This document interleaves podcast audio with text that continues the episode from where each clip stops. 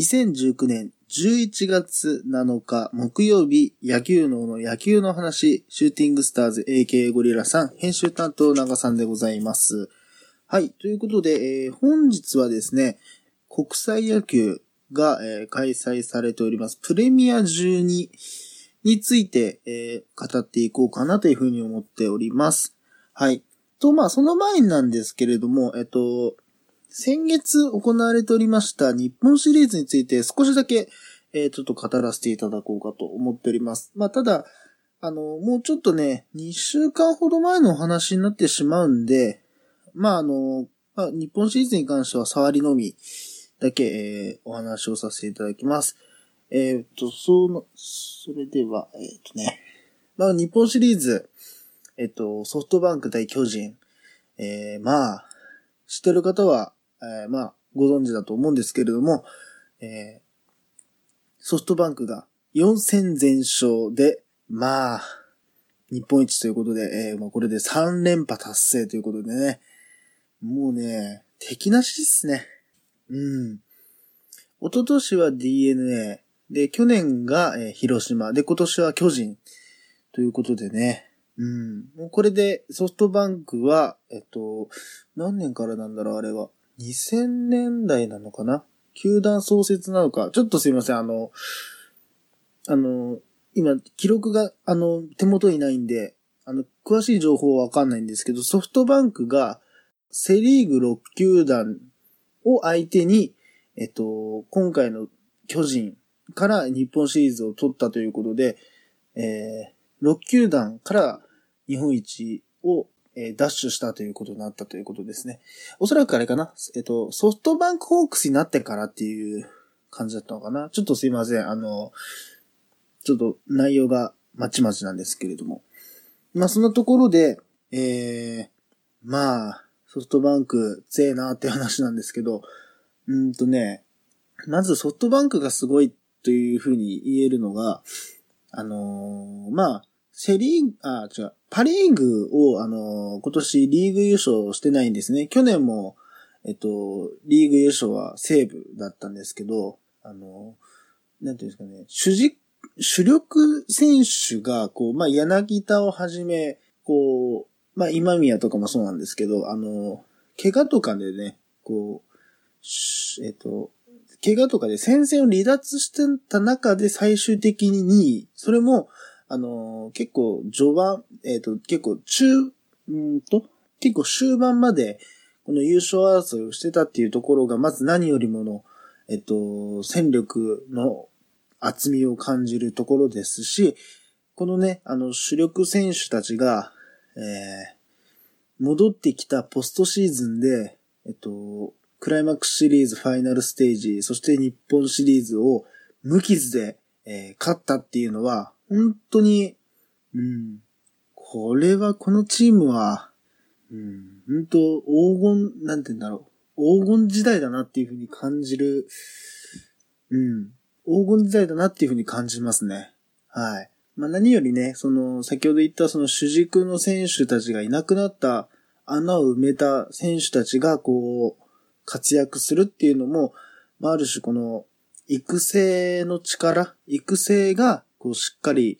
できているからこそできるのかなと。うん。まあそのね、よくあるんですよね。その主軸選手がいなくなって、あの、優勝争いから、ええまあ、離脱するっていうチームは結構あるんですけど、まあソフトバンクはそれがないっていうのは、それだけね、その育成に力を入れている、まあ育成力って言えばいいのかな。が、まあやっぱあるっていうことを、よりね、この近年見せつけられてるというような形ですね。うん。まああの、巨人もね、もう少し、うん、食らいつくかなと思ったんですけど、やっぱりこのソフトバンクの壁というのは、やっぱ厚かったなっていう風な印象ですね。はい。まあ日本シリーズの話はちょっとこの辺にしといて、えっ、と、まあ冒頭でもお伝えしました、プレミア12について、えー今回お話をさせていただこうかと思っております。はい。で、これ野球の国際大会って、あの、まあ、野球少しだけ知ってる方からすると、あれ WBC あったんじゃねっていうふうに思う方もいると思うんですよ。ん？何？プレミア12ってどういうもの？みたいなうん、ふうに思うと思うんですね。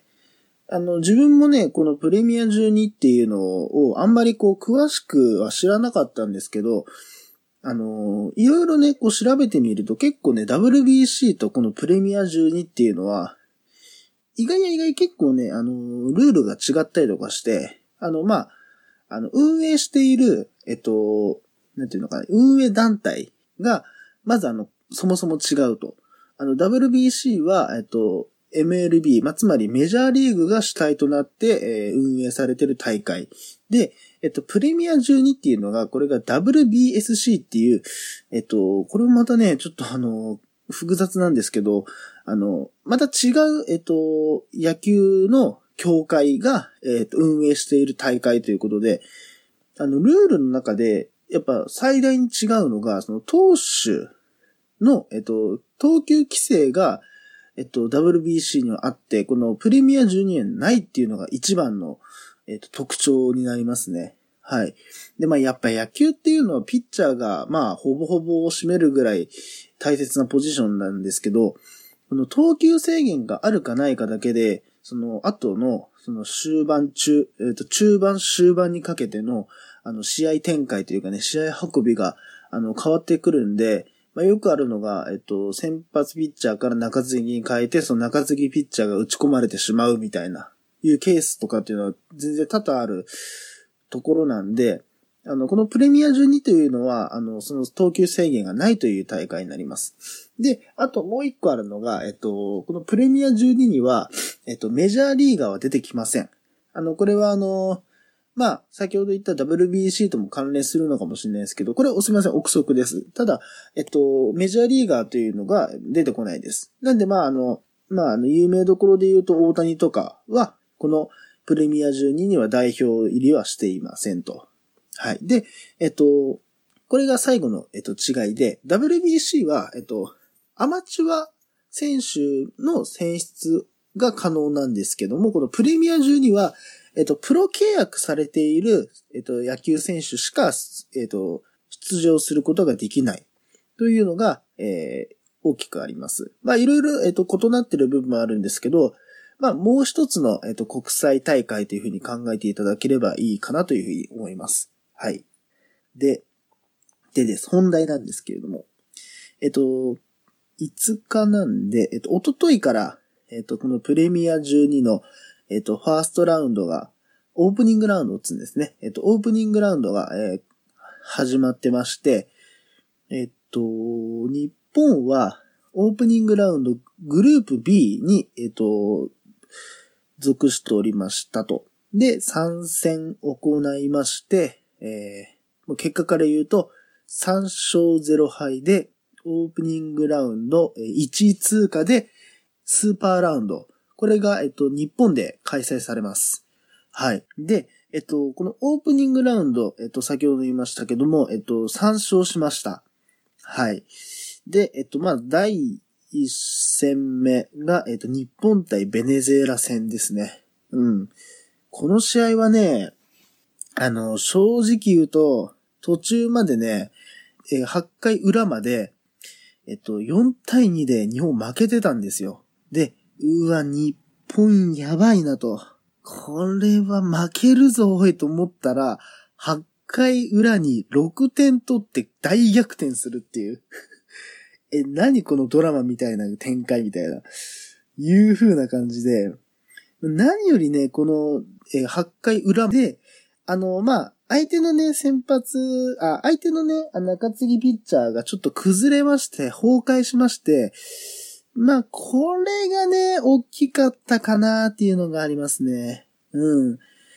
でね、えっと、この、えっと、一戦目は8対4で勝ったんですけども、まあ、正直言うと第一戦目は、あの、ちょっとね、こう、ギリギリのところで、ああ、ようやく勝ったかっていう感じでしたね。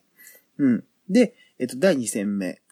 これが、えっと、プエルトリコ戦ですね。で、えっと、4対0で日本勝ちましたという形で、えっ、と、まあ、この試合が、えっ、と、3回裏に、えっと、日本が4点をね、一挙に取りまして、まあその4点のみで、えー、この試合勝ったという形でね、この試合の先発ピッチャーがソフトバンクの、えっ、と、高橋礼ということで、はい。まあ、この高橋という投手、えっ、と、結構珍しいんですけど、あの、アンダースローのピッチャーです。はい。あの、まあ、いろいろね、あの、投げ方ありまして、まあ、あの、大きく分けると4つに分かれて、オーバースロー、スリークォーター、サイドスロー、アンダースローに分かれてて、まあ、一般的なのが、えっと、オーバースロー、まあ、上から投げる投げ方と、若干横から投げるスリークォーター。まあ、これが、まあ、一般的なんですけど、えっと、この高橋礼っていう投手はですね、あの、このアンダースロー、うーんとね、今の日本プロ野球界で言ったら、どれぐらいかな、アンダースロー。まあ、二人か三人ぐらいですかね。うん、あんまりいないんですよ。で、なおかつ、この高橋礼はね、あの、アンダースローでありながら、結構速球派なんですよ。うん。最速140キロぐらい出てんのかな？出てたかな？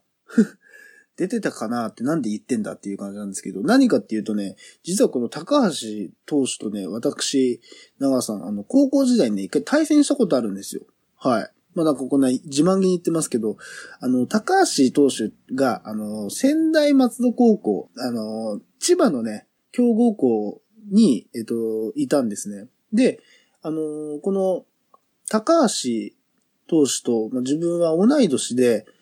自分のね、それこそ最後の大会、最後の夏の大会、それも最後の試合がね、この仙台松戸と、えっと、戦いまして、一打席だけこの高橋投手の球筋をね、この目で、打席でね、感じまして、あの、どん詰まったサードゴロを私打ちまして、あの、初めてですね、あの、打席立ってみて分かった。あ、これは打てないなっていう。どうやってこのピッチャー打ち砕砕こうかなみたいな。どうやってこのピッチャー打ち砕こうかなみたいなことを考えながら、いいピッチャーの時立つんですけど、あのー、一球目見た瞬間に、ああ、これ打てねえなって分かった唯一の選手ですね。絶対打てない、こうやって。100%打てないっていうのが分かった選手でしたね。うん。で、まあ結局ね、この高橋有する、あの、その仙台松に負けて、まあ我々の夏の大会、まあ高校野球は終わったっていう形だったんで、やっぱりね、自分たちの夏をね、こう、終わらせた、まあ、チームのエースが、ま、この高橋なんでね。うん。ね、こういうね、国際大会に、でも活躍してるっていうのは、まあ別に相手からしたら、ね、なんか、いたな、ぐらいな。それこそ記憶にもないと思うんですけど、うちの高校なんて。それでもね、やっぱ一度だけでも打席に立った人間からすると、やっぱ同い年で、で、同郷で、うん。で、何、何よりこの仙台松戸高校のあの野球部のグラウンドってもう、うちの、あの、家からもう目と鼻の先ぐらいにあるような、あの、えっ、と、チームなんでね。うん。やっぱりこの高橋投手には、ね、やっぱ活躍してほしいなっていうのは、やっぱ思う点がありますね。はい。この高橋が先発して、えー、4勝0敗で、えー、勝ったという試合でした。はい。で、まあ今日、先ほどまでありました、えっ、ー、と、台湾戦、えー、こちらがですね、日本が8対1で勝ちましたという、いうことでございまして、いやー、すごい試合でしたね。何がすごいって、あのー鈴木誠也化けちゃったねっていう試合ですね。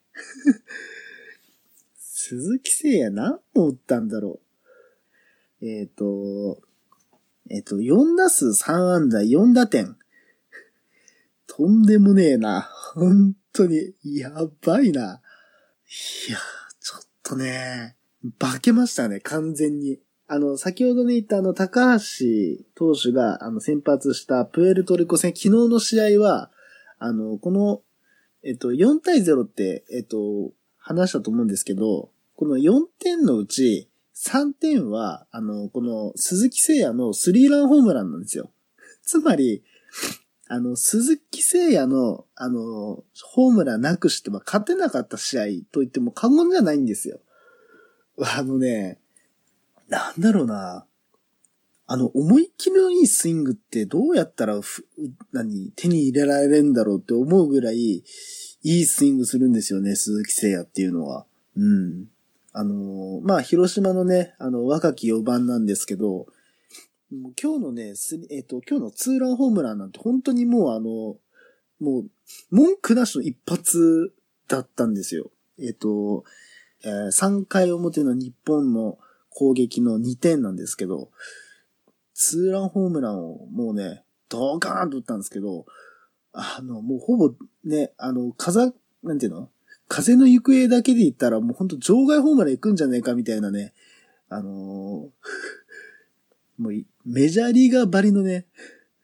あのー、メジャーリーガーばりの一発をね、叩き込みまして、レフトスタンドに。うん。かと思えばね、さ、えっと、9回、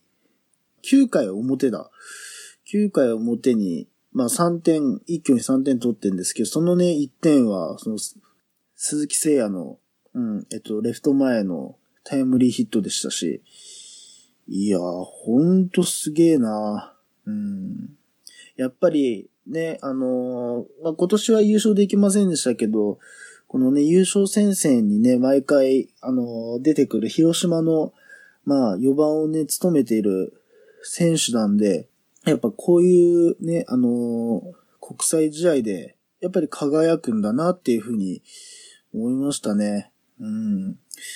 ね、結局、もうこのオープニングラウンド、本当に MVP は鈴木誠也じゃないって言えるぐらい、いい、いい仕事してましたね。ほんとすごい。はい。でね、あの、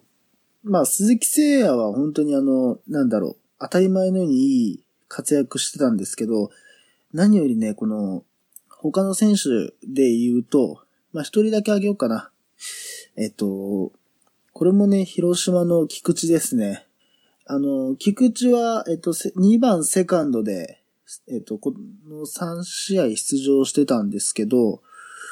うん。えっと、第1試合も、えっと、2番セカンドですね。はい、2番セカンドで、えー、出場してまして。あの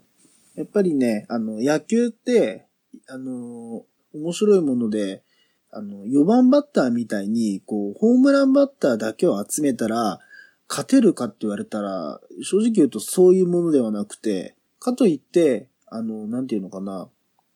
守備専門の選手ばっかり集めれば